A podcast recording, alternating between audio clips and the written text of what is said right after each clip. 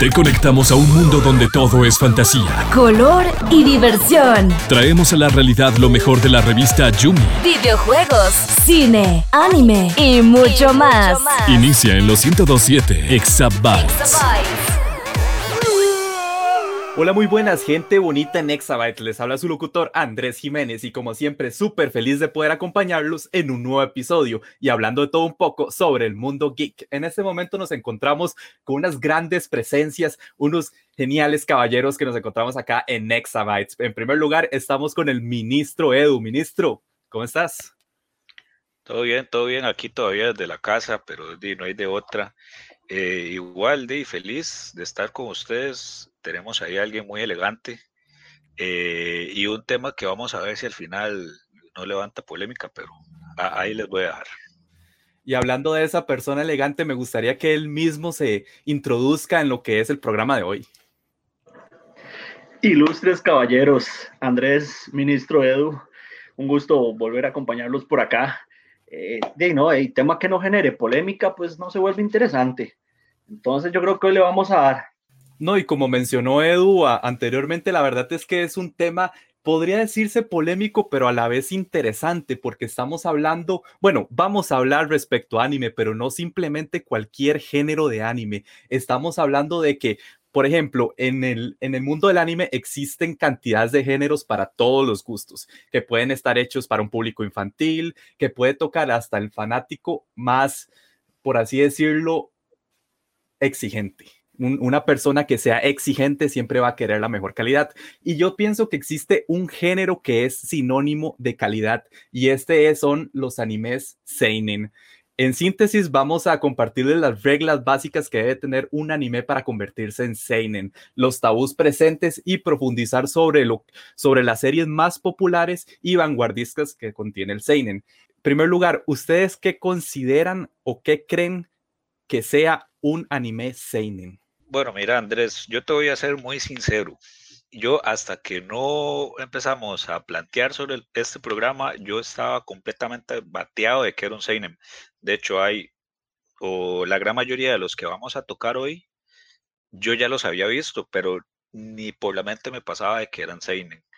Y también me genera como un conflicto de interés porque hay animes que parecen ser de una temática y resulta que son seinen. Entonces, Mm, no sé, o sea, me, me, queda como un poco turbio, pero si ellos dicen que, que son Seinen, ¿quién soy yo para decir que no? Digamos que en una orientación inicial va dirigida a un público joven, adulto, por ahí, pero de las, el anime toma muchas temáticas distintas, entonces, eh, tanto psicológicas como de la vida cotidiana y demás, que entonces a veces se va por, por uno que otro lado, entonces ahí hay como una mezcla de todo un poco, aunque en un principio es dirigido al público que es un poquito ya más adulto. Vieras que es realmente curioso lo que me están diciendo ustedes, porque, por ejemplo, el Seinen tiene una, una diversas reglas que uno sí y no debe seguir, porque a veces pasa que uno cree que está viendo un shonen, pero es un seinen, o estás viendo un shoyo y es un seinen,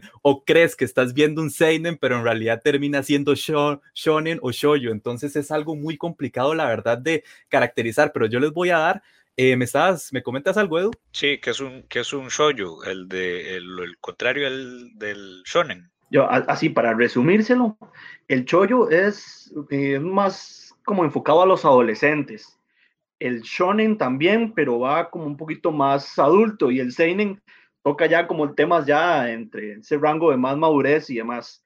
También hay otros tipos como el Kodomo, que es para niños, y el Yosei, pero esos son otros temas también aparte. Ahorita estamos como en, los jóvenes viejos. Bueno, algo realmente interesante y aquí recordando, y es que el shoyo, aparte de ser como para adolescentes, toca temáticas un poco más soft. Por ejemplo, temas ya más como de la vida escolar, de romances, de vida normal, por así decirlo, se podría considerar un, un shoyo.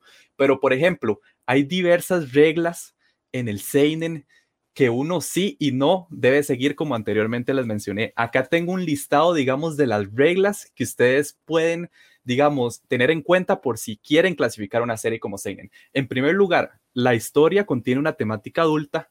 Segundo, el género y edad del protagonista está sujeto a la trama, la base de la historia es simple en esencia, las historias poseen una fuerte dosis de realidad, eh, los personajes secundarios están muy bien construidos y muy bien desarrollados a tal punto de que pueden incluso eh, eclipsar al protagonista. Los géneros permiten adaptar otros formatos, el arte, el arte o animación no es realmente lo importante. Aquí lo más importante de un seinen es la historia, el peso que tiene y todo lo que trae detrás. Y la fórmula que tiene el, el, género seinen está en constante evolución. ¿Qué quiere decir con esto? Que un seinen jamás se puede parecer a otro porque toca diversos tipos de temas, filosofías, psicologías, cosas un poco más profundas para el hombre. Sí, digamos que lo que, los temas más frecuentes y entre los que más destaca son la violencia también y los temas políticos y las situaciones externas, ¿verdad? Eh, normalmente la vida del protagonista va muy apegada a lo que es la historia, pero también cuando le meten esos toques de fantasía que también le ponen, este, a veces se vuelve muy psicológico, como unos animes que ahora vamos a ver también, que es eh, que usted dice, fue puña, lo vi y no entendí y voy a volver a ver y no lo volví a entender y vuelvo a ver porque sí se vuelven así como muy temas muy, muy psicológicos que a veces uno queda como, como dicen, detrás del palo. Sí, sí, como, como yo más, que temas psicológicos diría, diría también como filosóficos, porque de, tal vez una gente me vaya a mí a tildar de ignorante, pero hay uno en específico que, del que vamos a hablar que yo lo, lo dejé votado porque no lo entendí. O sea, y me faltaban como dos episodios nada más para, para terminarlo y no lo entendí, no lo entendí y por más que le busqué explicaciones eh, por, por, internet, de, al final no, no, no, no me animé a terminarlo. Eh, pero vuelvo a lo mismo que, que, dije al principio. Hay temas que tocan en el, en el sollo, perdón, en el, en el Seinen, que no sé, o sea, hay unos animes que se van como por ese lado filosófico, eh, psicológico, y hay otros que son completamente como más, como más suavecitos, más vacilones para todos. Ahora, sabiendo estas reglas, yo les voy a preguntar a ustedes para que se sientan más confundidos. A ver, ¿ustedes en qué categorizan Dead Note? Mm, yo creo que sí, Dead Note es un seinen, toca temas ahí como políticamente, no sé, desde el punto de vista del protagonista, eh, no sé, toca puntos muy, muy psicológicos y muy, no sé, sensibles al público, no sé cómo decirle, eh, políticamente correctos para él y para otros no, entonces es como una mezcla. Eh, vieras que es curioso porque Dead Note no es un seinen, es un shonen.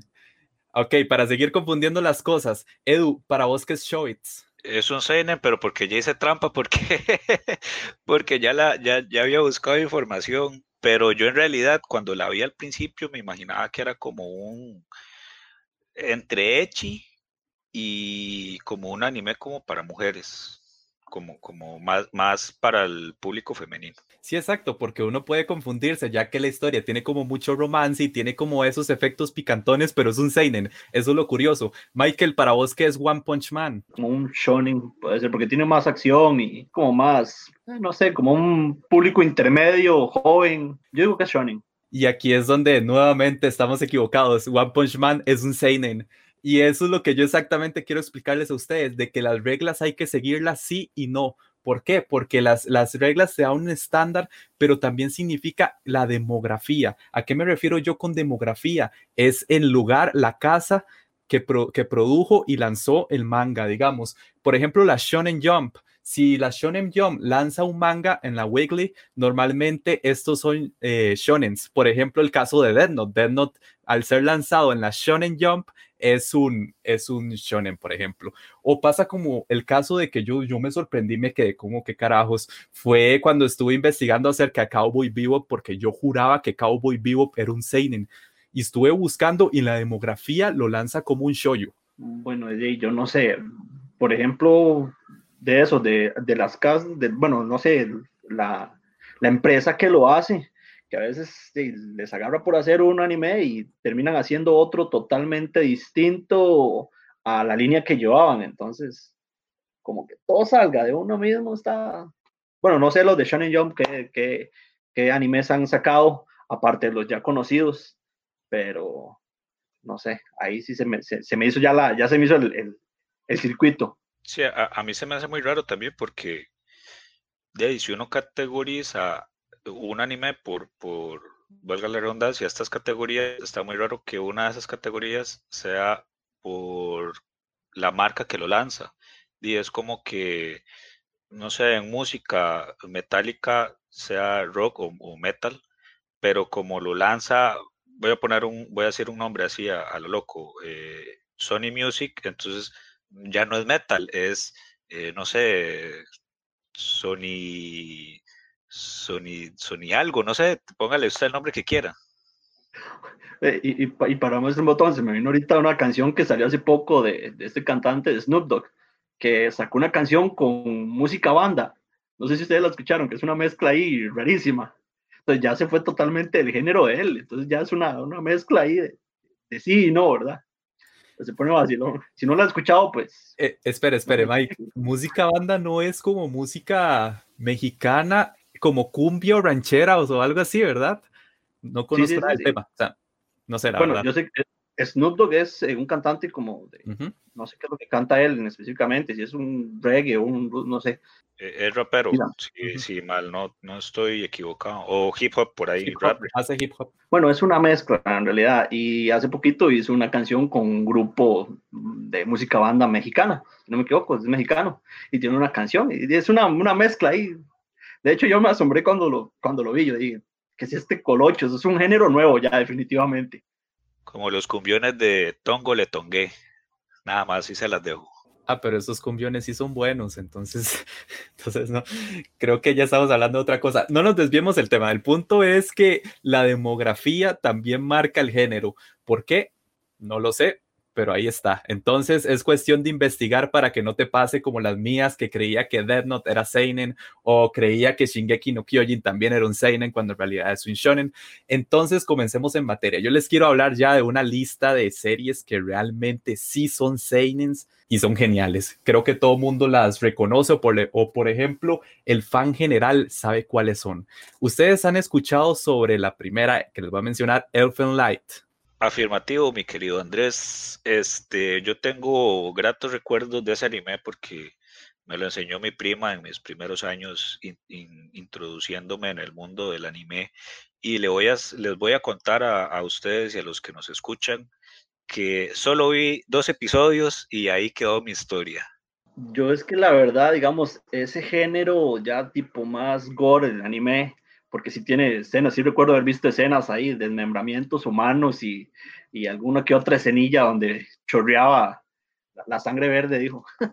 Eh, pero no, no, sí, sí, sí recuerdo que era un poquillo fuerte, digamos. Para el momento que yo lo vi, yo me acuerdo que sí, sí tenía esas escenillas y no, como no soy tan fan del género, entonces lo dejé como la mitad. Ok, eh, primero que todo les voy a hablar sobre qué es el Light para todas aquellas personas que ya lo vieron o quieren hacer eh, hacer realimentación sobre eso. Eh, primero, debemos conocer que el trasfondo de la serie se encuentra presente, bueno, se encuentra como encargado de Lucy, que es una humanoide mutante con poderes especiales y dos pequeños cuernos en la cabeza que escapan del laboratorio donde la tienen encerrada. En su vida, es herida en la cabeza por una bala de un francotirador, causando que caiga al mar. Al poco es encontrada en una playa por Cota el protagonista y su prima Yuka, que la acogerán en su casa sin conocer su verdadera personalidad. Eh, yo creo que eso sí, sí, Edu lo puede recordar muy bien porque es como el primer episodio, pero yo sé que hay algo en el primer episodio que recuerdas más que esa escena de la playa donde apenas se encuentra Cota. Yo quiero saber, yo creo que me digas. De hecho, es, e, es vacilón porque es como que si me estuviera leyendo la mente, porque hay una escena que, a ver, cuando yo empecé a ver la serie yo no sabía de qué trataba, o sea, yo iba completamente ignorante. Y yo pensaba que era una serie ahí, tal vez de acción, con comedia y vacilona, y sale una muchacha que está en un colegio. A ver, esto fue ya hace mucho tiempo, entonces eh, los recuerdos son ahí como un poco difusos. Yo nada más recuerdo que hay un montón de gente como soldados con, armas en un pasillo y está esta Lucy ahí, digamos, al otro lado. Y nada más llega y se mete esta muchacha, la del colegio, en medio del pasillo y nada más se queda, se queda así como, como, como que todo el tiempo se congela y salen los brazos volando y, las, y la cabeza de la muchacha. Esa muchacha de colegio que yo pensaba que era la protagonista, ahí ya me la mataron. Y yo dije, ¿qué es esta carajada por amor a Dios? Y ya a mí esa serie me marcó. Y, yo soy una persona de estómago sensible, entonces, di, no, no, no pude, o sea, lo terminé de ver, pero, pero no, no, pude más con la serie. Pero sí tengo que decir algo. El opening, es el, sí, ¿verdad? El opening, que es una ópera, es una joyita. Edu pensaba que era de más acción al ver al personaje principal, digamos, cuando iba saliendo, que sale solo con el casco. Entonces él pensaba que tenía un poquito más de acción, ¿verdad? Para no irse por el otro lado. Bueno, o sea, de que tiene acción, tiene acción, pero son desmembramientos, sangres, eh, todo tipo de violencia sin escrúpulos de la, de la protagonista, pero eso tiene una historia interesante porque yo creo que Edu se acuerda de que en el primer episodio ella tiene como dos personalidades. La primera personalidad es como una persona que se, le, se llama New en esta primera parte y es que ella no puede hablar de, igual que todos nosotros, solo dice New, es una persona que se ve súper inocente, jamás, eh, jamás sería capaz de matar a nadie, digamos y uno se encariña bastante con, el, con la protagonista. E, eso, eso que vos decís de que, de que solo dice New se repite en un anime que más adelante también vamos a hablar y que ahí sale el nombre o por eso es que le, la llaman de esa manera a ese personaje. Correcto, correcto. Ya eso es como un pequeño adelanto de la serie que vamos a mencionar. Tal vez algunos ya la atinaron en este momento, pero es interesante. Volviendo un poco al tema, eh, tiene la segunda personalidad que se llama Lucy, que ya es como que crece, se, se hace como más adolescente porque New se veía como más infantil pero es, es una completa asesina porque tiene sentimientos de resentimiento, ella sí puede hablar bien, mata a quien sea, a cualquier persona que esté cerca de ella la va a asesinar, excepto al protagonista. Y de hecho creo que hay una, una, relación ahí entre, eh, ¿qué, se le puede decir? Como amor y odio por, pues de, de, de New con el, con el protagonista, por lo mismo, por, por, por precisamente las dos personalidades que, que ella tiene y de, es así como para, para los que se acuerdan de este personaje, el de la Dragon Ball, que cuando, cuando, cuando estornuda, que se transformaba, es algo así. Yo, yo recuerdo así como, bueno, corríjame si estoy equivocado, pero hay una parte creo que la, cuando están carajillos, ella me mata como a una hermana o a una prima del protagonista, si no me equivoco. Y yo no sé si el ya después bloquea ese recuerdo y después se la reencuentra y todo el asunto, pero ahí se vuelve así como un poco ya más bizarro. realmente es vacilón porque le atinaste en absolutamente todo. En realidad, sí, sí mata como la hermana, el personaje como que olvida completamente. Fue un recuerdo tan traumático que ya él se lo olvida en el momento. Pero pasemos a otro tema. Me gustaría hablar como de otro anime seinen que para mí es sinónimo de calidad. Para mí es una excelente obra por todo lo que significa, digamos, por lo encarnizada que es, por la historia que tiene, por los personajes tan bien desarrollados. Eh, ¿Ustedes recuerdan un anime llamado Gans? El de la bolita, cuando todos se morían y que los ponía a hacer misiones. Muy bueno, yo sí, sí recuerdo haberlo visto y vi la película eh, que también se vuelve un poquillo curiosa. yo, de Gans también pensaba que era otro, otro género, casi tirando eh, hay un género prohibido, porque yo no sé si es en, los primeros episodios, sí, creo que sí, cuando están los protagonistas en, el cuarto con la bola esta, que les los mandan a ponerse los trajes, y de ello a esas edades no debería haber estado, no debería estar viendo eso, además de que me acuerdo que lo hagan en un canal por cable que lo, lo, transmitían de hecho hasta en la pura noche, tipo 9, 10 de la noche. No, de hecho yo recuerdo un rumor, pero esto no sé si es verdad, corríjame alguno de ustedes si sabe que este anime era tan, era tan violento y era así como tocaba mucho ese género prohibido que ustedes están mencionando, que tal fue el caso que en Japón tuvieron que correrle el, horario de lo que de la transmisión de, esa, de ese anime, porque sí era bastante fuerte, digamos, para cualquier público. Sí, yo creo, yo creo que sí, y me acuerdo de un... A ver, la historia del anime, bueno, vos, Andrés, lo, lo, puedes, lo puedes tal vez eh, corregirme ahí si me equivoco en algunas cosas, es de que, a ver, eh, el protagonista muere creo que en un, en un metro, salvando a una, a una muchacha, eh, muere decapitado, le pasa el tren encima. Eh, era un indigente, me parece. Ah, ok. Bueno, pero muere salvándole la vida a alguien.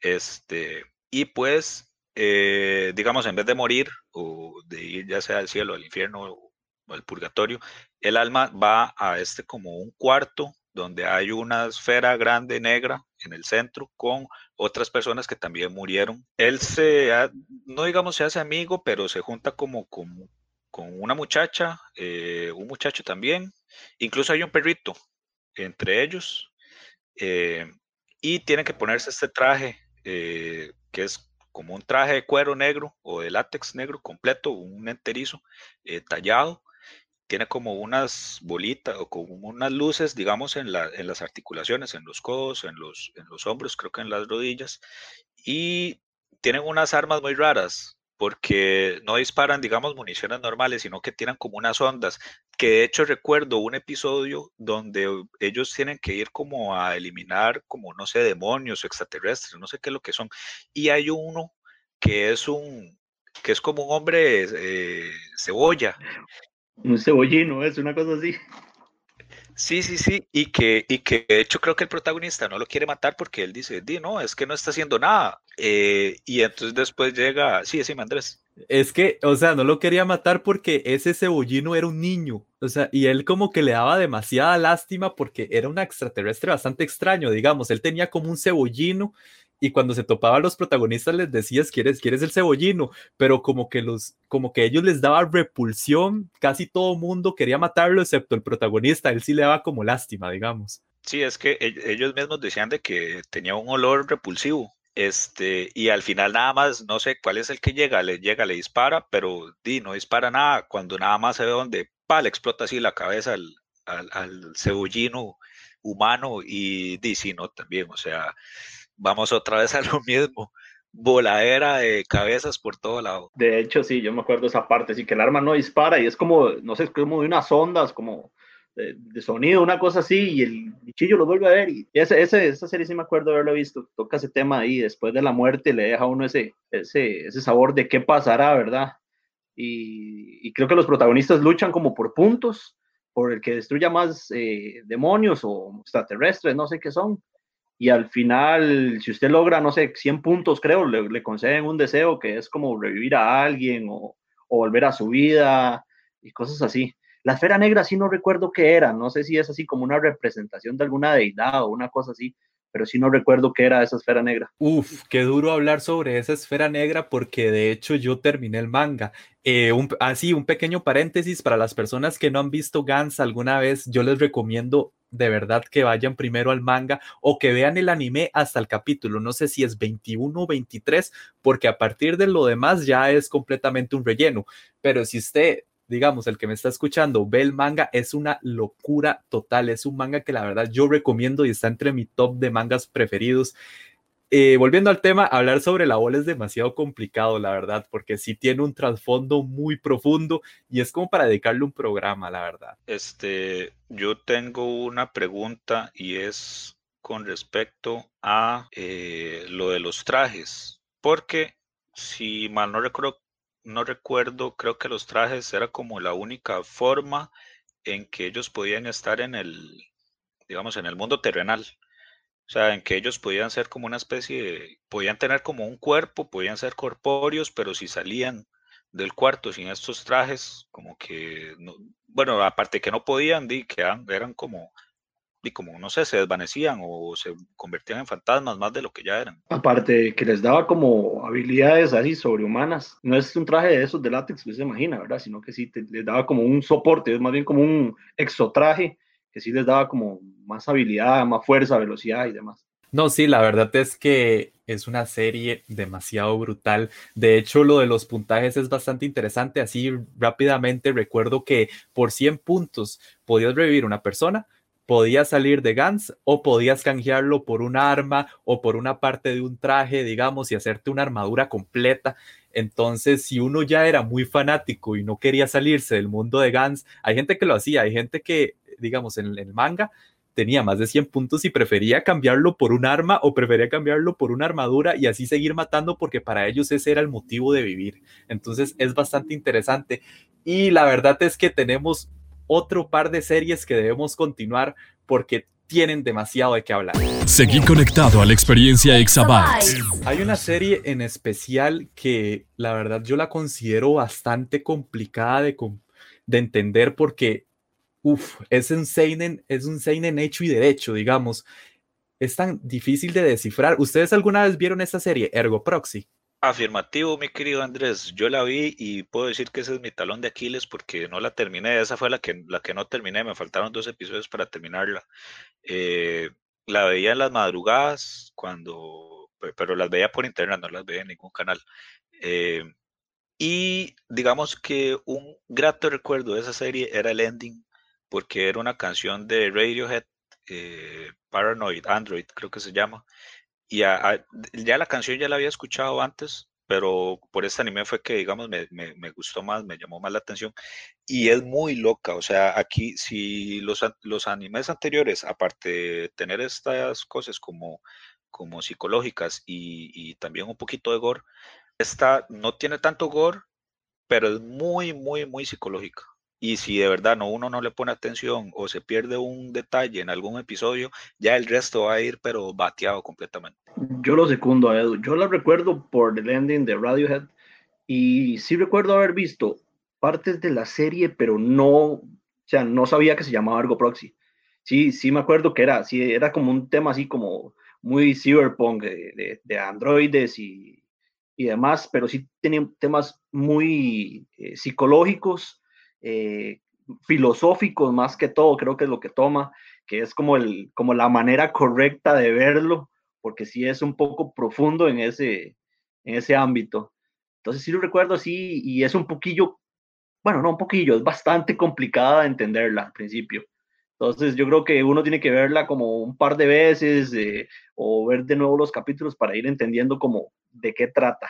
Eh, decirle a la gente que, nos está escuchando ahorita, que si de verdad le interesa o le, pica el gusanillo por, por verla o ver de qué trata, la pueden encontrar en Netflix. En, Netflix está. Son, ya les digo cuántos episodios. Es cortita, no es, no es muy larga, son, a ver, a ver, a ver, a ver, 23 episodios de 25, media hora cada uno. Yo difiero en parte de que de que sea cortita porque uno a la primera vez no la va a agarrar jamás. La verdad es que uno la va a terminar repitiendo dos o tres veces por lo adictiva y profunda que es. Para entrar un poco en materia, eh, lo que es Ergo Proxy, la serie toma lugar en una ciudad en forma de cúpula llamada Rondo, construida para proteger a sus habitantes del ambiente devastante en el cual el planeta ha caído. Es aquí donde los humanos y androides llamados auto-rapes conviven en paz bajo el sistema completo administrativo.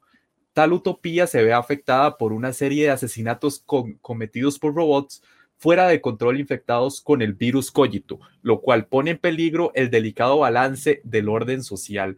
Entonces, ya entrando un poco más de lo que es Ergo Proxy, porque digo que no se ven en 23 episodios, es que la serie comienza en un lugar muy, muy, muy extraño, pero no porque no, uno no sepa dónde están, sino que la historia hace como una vuelta. O a veces uno, uno ve el primer episodio y está en el medio, en realidad. Uno ve los últimos y está en los primeros. Uno, uno así va avanzando, entonces la serie uno tiene que empezar a verla así, notando cuándo, cuál es la palabra indicada para esto, notando que en qué momento es el principio, cuál es el final, cómo van explicando todo. De hecho, yo aquí hice un apuntado de cosas que Edu ahorita mencionó que toca muchos temas psicológicos y filosóficos.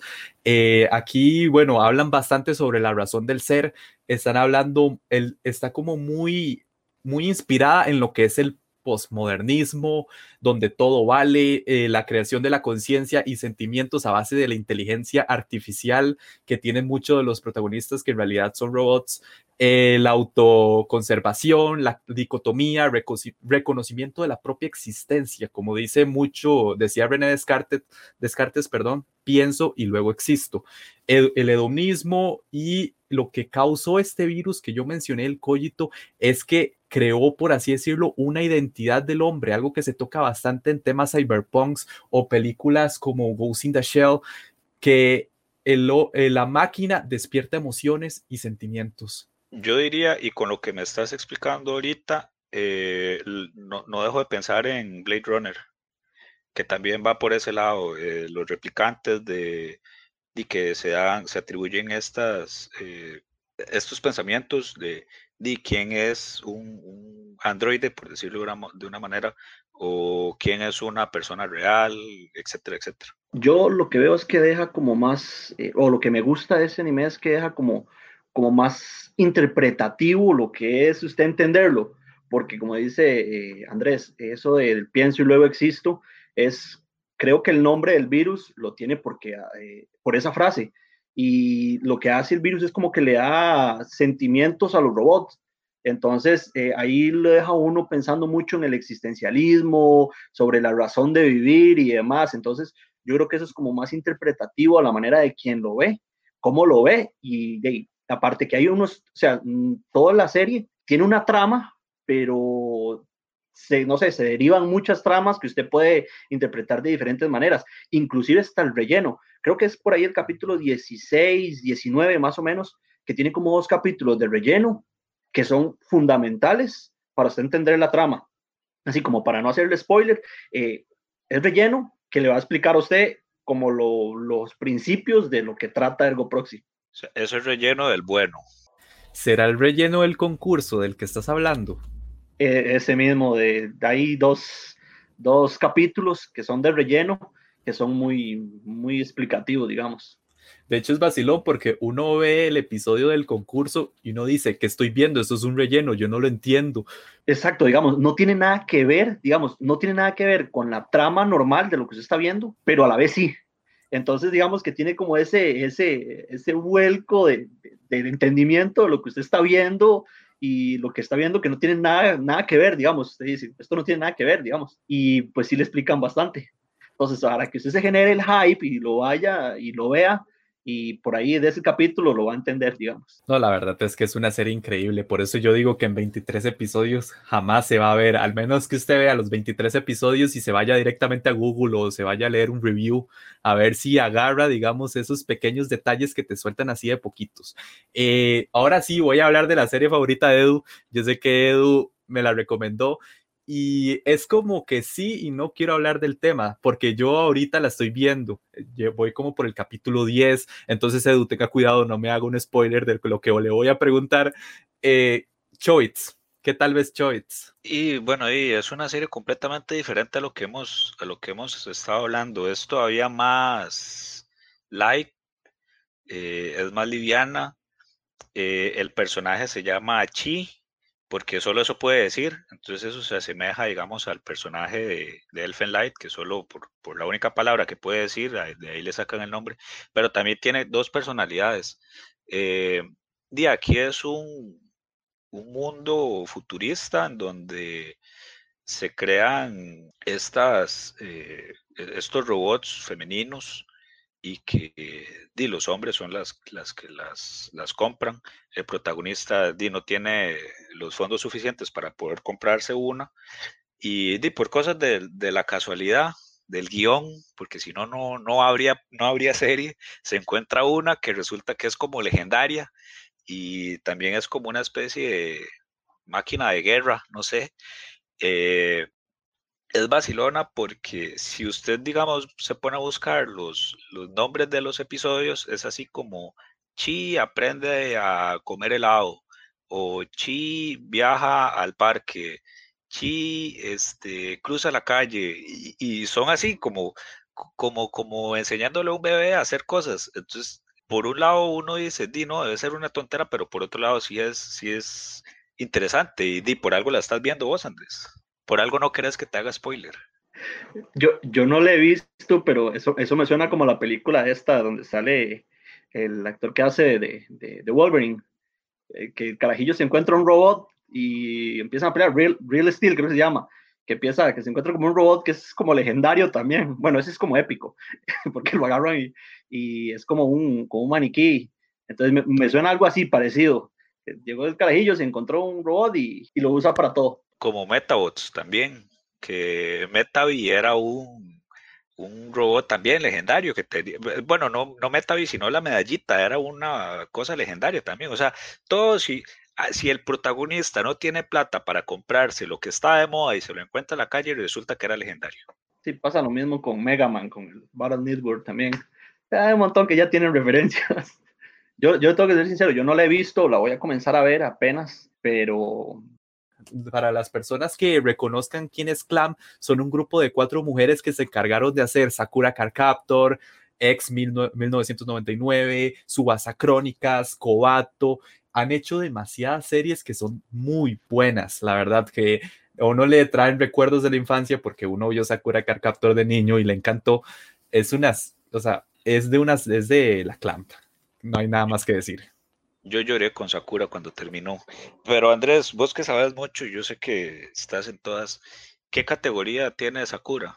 Ahí me agarraste duro porque puedo decir algo y me puedo equivocar. Entonces dejo aquí en claro que me puedo equivocar. Para mí es un show, un shoyo. La verdad sí lo considero un shoyo porque sí trata como de que Sakura busca las cartas Claw, luego se empieza a enamorar de, de Yukito, luego del otro protagonista y luego hay como diversos triángulos amorosos. Entonces yo pienso que se va mucho en eso, en lo que son las chicas mágicas, porque Sakura se considera una chica mágica, más esto del, del sentimentalismo, del amor, pienso que sí es un shoyo, hecho y derecho. No estás nada equivocado, es un majo shoyo, según, según Wikipedia. Entonces eh, la, la pegaste Increíble, la verdad. Eh, ahora sí, les voy a mencionar una que es demasiado polémica. La verdad es que yo esta serie la veo muy polémica, tal vez la segunda más polémica de todo este programa. Y es porque a mucha gente, o, bueno, a mucha gente le pasó, o te encanta o la odias completamente por su forma de narrarte la historia y por destruir, destruir, perdón, tantos tabús que hay. Les estoy hablando de Devilman Crybaby, la ganadora del anime del año del 2019. Bueno, ahí yo igual, esa no he tenido el gusto de verla, pero he visto como resúmenes del asunto, pero tampoco quiero hacer como hacerme auto spoiler porque no la he visto, entonces ahí yo dejo a los expertos que comenten. Yo soy del, del bando de los que no le gustó y no precisamente por la temática porque he consumido otro tipo de cosas con una temática pues así controversial. Pero vieras que no sé, cuando yo empecé a ver esta serie, recién había terminado de ver Death Note y yo digo que para mí Death Note fue como el acabose del anime para mí, porque no porque la serie sea mala, sino porque a, partir de ahí, de ahí no encontré nada que fuera superior o que me llamara tanto la atención como lo hizo Death Note. Entonces ya nada, digamos, me llenaba. Y cuando la empecé a ver, no sé, se me hizo aburrida, pues, a pesar de la temática y todo esto sí me llamaba un poco la atención, pero, pero no, o sea, no, no, no, no pude llegar. Entonces yo soy del equipo que, que no. Eh, para entrar en materia de la historia nos presenta a Akira Fudo, un joven normal y corriente que se entera gracias a su mejor amigo Ryo Azuka que de una antigua raza de demonios ha vuelto con el objetivo de conquistar el mundo de los humanos. Ryo le revela a Kira que la única manera de derrotar a estos seres es unirse con los demonios. Entonces, ¿qué pasa con esto? Akira logra transformarse en Devilman, quien posee los poderes de un demonio y el alma de un ser humano. Entonces, aquí es donde entramos en algo interesante para mí y es el concepto de que te conviertas en un demonio, pero sigas teniendo la mente y el corazón de un humano. Entonces, por la apariencia, y pasa mucho en este anime, la gente empieza a juzgarlo, piensa que los demonios son malos y a él lo meten en el mismo saco. Entonces, por él estar en el mismo saco, le pasan tantas desgracias que no quiero hacer un spoiler al respecto, pero sí les voy a decir algo muy pequeñito. Si ustedes conocen el efecto Deus Ex Máquina, aquí no existe en ningún episodio ni en ningún minuto. Ok, para aclarar entonces, ¿en qué me beneficia a mí tener el cuerpo de un demonio? Me imagino que super fuerza y super velocidad, que es lo, lo clásico, porque no lo he visto, pero ¿tiene algún otro poder extraordinario así eh, fuera de... Eh, bueno, que yo recuerde, es un, un, demonio, por así decirlo. Poderes como volar, super fuerza, tirar, tirar fuego, eh, poderes que en realidad sí no son como tan fantásticos porque digamos uno sí conoce que los demonios por así decirlo pueden hacer este tipo de cosas pero que yo recuerde así algo como tirar rayos o algo así no no la verdad es que no o sea no, no, no le llena a Michael Michael quería Michael quería acción, quería, Michael quería Superman que tirara Que- que- rayos y fuego. Que- quería rayos láseres. De hecho, es que cuando menciona el nombre se me viene mucho a la mente el Devil May Cry, que me imagino que es muy parecido y no sé si anda por la misma línea de, de, del Shonen o del Zenin, no sé cuál andará por ahí, pero Yo tam- también sí recuerdo. Yo Pero- también pensé algo parecido, porque di, me dicen, di, estos demonios que tienen, que, que, que se junten y no sé qué, di, es lo mismo, lo mismo del Dante, y es hijo de un ángel y un demonio, pero igual, di, él es un, tiene cuerpo de persona, pero tiene también poderes demoníacos. Sí, Ahora- sí, obviamente se transforma, ¿verdad? Que también que es. Ahora que, ahora que Andrés dice eso, de que en esta serie no existe un Deus Ex Machina, quiero ver si es cierto, entonces voy a, voy a ver si la veo. Ah, bueno, no la habías concluido, digamos. No la terminaste. Con razón. Bueno, no hay Deus Ex Máquina por aquello, entonces no esperes guion forzado, no esperes personajes que aparecen mágicamente. Voy a dejarlo así, digamos, a la expectativa. Si ustedes o alguna de las personas que nos está escuchando en ese momento no ha visto Devilman Cry Baby, se lo recomiendo muchísimo. Está en Netflix, son 10 episodios. Tal vez la animación les puede chocar un poco porque no es la convencional, pero lo que es la banda sonora, lo que es el desarrollo de personajes, el final que te deja, wow, la verdad es que es una serie para hablar demasiado. Es otra de las series que yo diría que podemos dedicarle una especial. Y hablando un poco de series que podemos dedicarle una especial, les vengo con la última y con el plato fuerte, el Rey de Reyes, el Seinen por excelencia y el que no ha visto esta serie, la verdad es que no sé dónde está, no sé dónde se ubica, no tengo ni idea. ¿De qué les hablo? Les hablo de Neon Genesis Evangelion. Ahora sí, ves, ahí sí hablamos de, de materia. ¿Quién no creció deseando montar un Eva? No sé, aparte que la serie, bueno, la vi más carajillo, pero sí fue así como, qué chiva poder montar eso. Era como, no sé, era como un Power Ranger ahí, sentirse poder montar un, un sword, una cosa así. Michael, una consulta. ¿Usted en qué año o bueno, a qué edad usted vio eh, Evangelion? Hijo de puña, no me acuerdo porque no tengo una edad específica en que lo vi. Lo, me acuerdo haberlo visto a diferentes edades porque nunca lo vi completo. Entonces lo vi como por capítulos, no sé, eh, cuando tenía 15 o 18 o 20, no sé, ya es viejísimo, pero, pero sí me acuerdo haberlo visto por, por partes y nunca lo vi completo. Sí me vi el final, claro, sí me vi el final, pero, pero nunca, lo, nunca me lo tiré así todo, en que yo diga un maratón de Evangelion, nunca. Eso, eso puede estar pendiente. Y vos, Edu, contame de tu historia con Evangelion. A mí me pasó algo muy, muy curioso porque cuando yo la primera vez que la vi, la vi con, con una vecina y de, en realidad no le, no, yo estaba muy pequeño y de, no le ponía mucha atención. Digamos que nada más me iba por los, por los Eivas y por los, eh, los ángeles que parecían y de las peleas, digamos, por, por, lo, por la acción. Y ya después, más viejo, la empezaron a dar en un canal que se llamaba Locomotion, creo, antiguo Locomotion, después Animax, eh, por cable. Y ya ahí fue que la agarré, ya, digamos, mentalmente más maduro. Y ya entonces como que le fui agarrando más el toque, también me gustó mucho. Eh, y otra vez, el, el, ending y el opening son, son muy buenos, la verdad, eh, en todas las versiones, más que todo el ending. Y este también, digamos, llega a un punto en que es acción todos los episodios. Y llega a uno en que uno dice, pero ¿qué es esto? ¿Qué pasó con mi serie? De hecho, sí, es curioso porque, bueno, contando un poco de mi historia y respondiéndote a eso, yo la empecé a ver cuando tenía una edad de 6 o 7 años en, en, el extinto programa Locomotion. Yo me acuerdo que aquel tiempo uno veía Evangelion y ya la gente creía que era una serie satánica o una serie hecha para ateos, en ese momento donde era como muy juzgado este tipo de cosas. Y es que se entiende y no se entiende por el hecho de que mencionaban mucho sobre Adán y, y, Lilith, mencionaban bastante sobre los ángeles, sobre cómo el hombre se revela ante Dios, por así decirlo, para poder seguir sobreviviendo. Entonces están como intentando evitar una catástrofe que en la serie te mezcla, te mete de poquitos. Pero es curioso, si uno empieza a estudiar un poco sobre Evangelion, en realidad no tiene ningún tipo de referencia bueno, el verdadero lore de lo que es Evangelion no consiste en las creencias bíblicas, digamos. En realidad es como más de extraterrestres y uno ve el comienzo o entiende el lore de, de la serie. Y es que yo, yo creo que más bien lo hacían a propósito, porque por ahí entre los 90 y el 2000, todo lo que tocara un tema religioso era, era mal visto.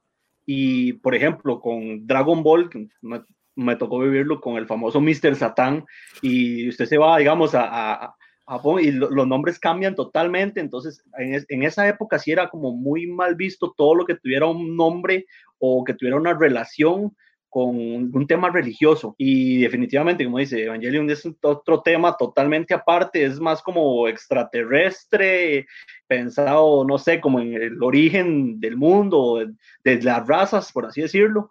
Y, y no toca nada de, de, ese tema, pero no sé si era por los nombres de ángeles y demás, que ya la gente le veía ese, ese, mal, ese mal visto. Pero es que igual, digamos, si bien dice Andrés que Evangelion no iba mucho por la temática bíblica y más, digamos, la gente lo cataloga así por los, por los nombres, porque sí, como, como vos decís, Michael, que los ángeles eran los enemigos, que Lilith, que de hecho esa Lilith estaba crucificada eh, como en un sótano y que en la animación la tuvieron que censurar porque era una cruz y en la, en censura es, creo que es como nada más un, un una tabla así cuadrada, rectangular, eh, una pared, eh, mejor dicho.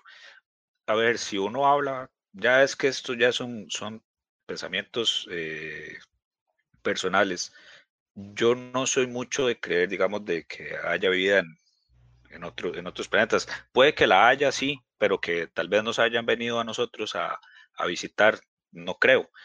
Este, y, pero también existe esta creencia de que nosotros venimos de, de, alguna raza alienígena. Entonces, no es de que ellos estén diciendo de que sí, nos rebelamos contra Dios, diciendo Dios como lo que nosotros creemos de una deidad, sino Dios como lo que ese alguien que vino y nos creó a nosotros y que ahora está mandando estos ángeles, entre comillas, para, para erradicarnos y que ahora nosotros nos rebelamos y pues tenemos como esta lucha por la supervivencia.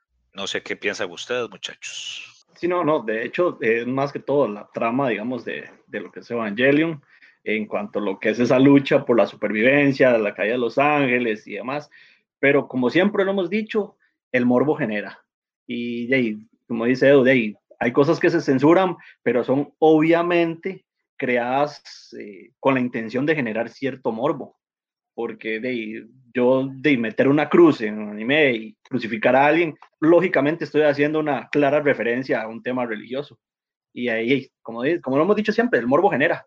De hecho, ahora recordando un poco, me acuerdo de ese comercial que hizo Locomotion que llamó bastante la atención sobre Evangelion, que en una parte el que está narrando ese comercial es la voz del papá de Stan de South Park y él dice, ¿en quién tienes fe? y muestra, muestra, digamos, escenas muy, muy épicas de lo que es Evangelion. Entonces, sí creo, la verdad es que sí, sí corrijo un poco esa parte de que es, tiene como esas referencias religiosas, cualquier persona puede decir, esto están tirándole completamente a, a lo que es la Biblia, por así decirlo.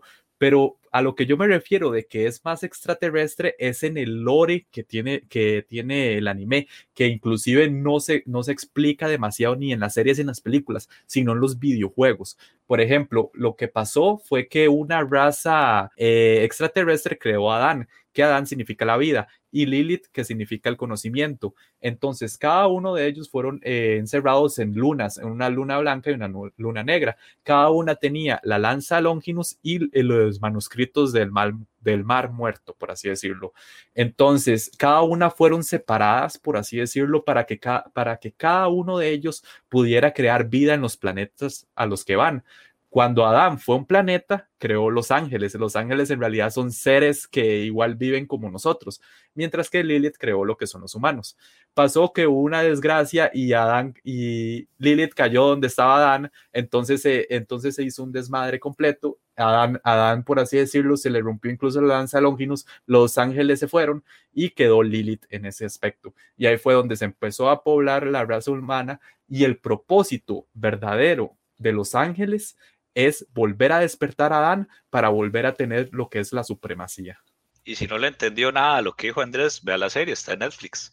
Este, no, ¿sabe qué me sentí ahorita? Como hay un meme que, que sale en Ned Flanders que dice, cuando estás leyendo la Santa Biblia y entiendes el final de Evangelion, así me acabo de entender, eh, así me acabo de, sentir, porque como que ya le entendí un poco más al final de Evangelion, pero yo decía, ¿pero qué es esto? No entiendo nada. Y, hay una escena ahí muy famosa que se ha hecho incluso un meme, que es hasta la de la cara grande, que sale como acostada en el mar. Sí, ya ahora ya le, ya le agarro toda la referencia. Ahora, ahora sí entiendo todo. Con esta breve explicación, pues sí, ya, ya, ya entendí todo. La verdad es que sí, es realmente complicado ahora que me pongo a pensar. O sea, y solo les conté como la pequeña introducción de lo que es Evangelion, porque en realidad sí es muy completo, muy complicado, pero creo que es como este anime hay que dedicarle un programa. Yo no sé ustedes, pero hay que dedicarle un programa. Igual hicieron falta demasiados seinens, faltaron muchísimos. Faltó, por ejemplo, Berserk, faltó Psycho Pass, faltó Parasite, faltó Mental Lane, Ghost in the Shell, faltaron demasiados animes. Podemos hacer un día una segunda parte o podemos hablar sobre Evangelion, podemos hablar un día de Europroxy, hay demasiado de qué hablar. La verdad es que les agradezco muchísimo a todas las personas que nos estuvieron escuchando, que estuvieron disfrutando con nosotros sobre Anime Seinen, recordando un poco de esas series que son tan geniales y de que hay bastante calidad. El anime sí tiene mucho que ofrecer. Y no sé si me pueden recordar ustedes nuestras redes sociales. Por supuesto, Andrés, es un placer para mí Revista Yume, pueden buscarlo en Facebook, Twitter e Instagram, así, Revista Yume, Yume Y-U-M-E, y la página de Exabytes en Facebook, ahí nos pueden seguir, nos hacen un gran favor y también nos pueden sugerir eh, temas futuros. Unas últimas palabras, Michael, para concluir. Dino, vayan a las redes, dejen los comentarios, muy importante, de lo que quieren escuchar, de lo que les interesa, de lo que quiere que debatamos con ustedes y nosotros vamos a estar atendiéndolos y muy pendientes. Edu, muchas gracias. Andrés, de, de nuevo, muy agradecido por estar aquí conversando con ustedes, que el tiempo se nos va volando, pero de, son temas que eso es interesante, digamos. Con las historias de Andrés se vuelven interesantes y las anécdotas de Edu y sus traumas de infancia ahí nos estamos viendo para un próximo programa. Hay que, hay que revivir esas anécdotas y ñoñar más en los, en los próximos episodios. La verdad, muchísimas gracias por, a, todos por escucharnos y hasta luego. Termina un podcast más allá de Exabytes. Pero manténete en todas, porque pronto más información en el siguiente Exabytes. Exabytes.